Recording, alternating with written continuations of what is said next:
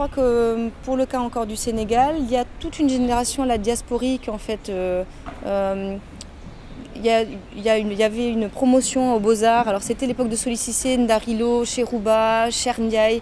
Euh, il y a eu là une belle grappe d'artistes qui, a, qui, a, obtenu son diplôme il y a, une quinzaine d'années.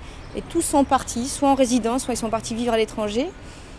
donc ils ont vraiment explosé. Là, c'est des gens qui sont présents maintenant sur la scène internationale mais euh, euh, tous ont un désir de réinvestir euh, leur énergie, voire leur argent au Sénégal.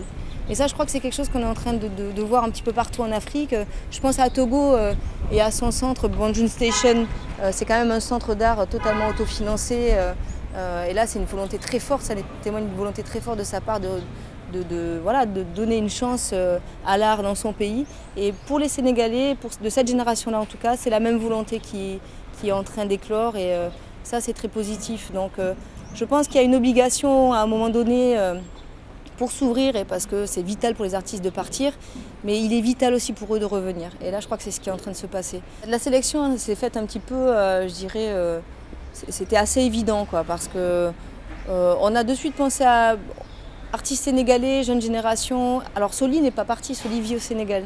Donc ça c'était un aspect important. bon, bah, il s'est imposé et euh, euh, on a de suite pensé à Togo. Il y a une espèce d'effet miroir, alors à la fois physique, à la fois sur euh, leur personnalité, sur leur expression, sur l'affinité qu'ils ont avec le dessin. Enfin, et du coup, euh, oui, euh, ça passait aussi par leur manière de s'exprimer, leur engagement. Et, voilà, en effet, là, c'est une exposition engagée.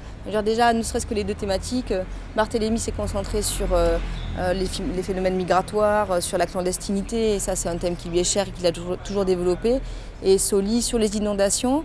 Soli avait fait aussi quelques installations assez engagées, notamment pour Africa Remix. Ces artistes, ils sont intéressants aussi parce que je crois que l'art, c'est d'abord la liberté, que ce soit pour un artiste africain un artiste euh, euh, français ou suédois, peu importe. Mais en tout cas, eux regroupés quand même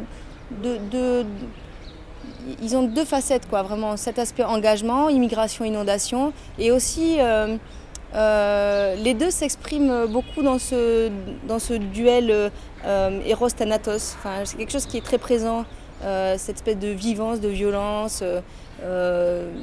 Alors ça s'exprime dans les dessins des deux artistes. Donc on a vraiment une liberté, je pense, dans cette exposition qui est que oui, il y a un besoin de s'engager en Afrique et de parler de l'Afrique, etc. Mais pas seulement.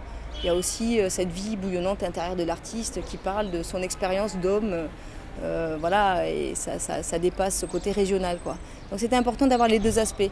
Et d'ailleurs, au départ, on ne devait pas avoir euh, de tableau de Soli, et finalement, on a tenu à ce qu'il y en ait pour, qu'ils puissent euh, explorer et montrer aussi toute cette facette euh, de l'homme artiste tout simplement et pas de l'homme africain engagé. Ça fait une vingtaine d'années, je pense que, enfin c'est même plus ancien qu'on parle, même à l'époque déjà de Senghor et de la négritude, si on, si on prend Wole Soyinka ou d'autres, il y avait déjà ce, mouvement comme ça de, recul, etc., euh, en simultané dans les années 60. Mais là, c'est vrai qu'on a beaucoup parlé d'identité. Alors moi, je suis assez mesurée sur ce terme-là. Et d'ailleurs, un ami artiste me disait il n'y a pas très longtemps, mais on nous a euh, imposé euh, des critères esthétiques, euh, une politique et tout ce qu'on connaît de l'histoire et des rapports entre la France et l'Afrique, etc. Et là maintenant, on va encore nous imposer d'avoir une identité et de définir une identité et d'utiliser ce mot-là. on le sort un petit peu à toutes les sauces en ce moment. Identité africaine, on l'entend. voilà.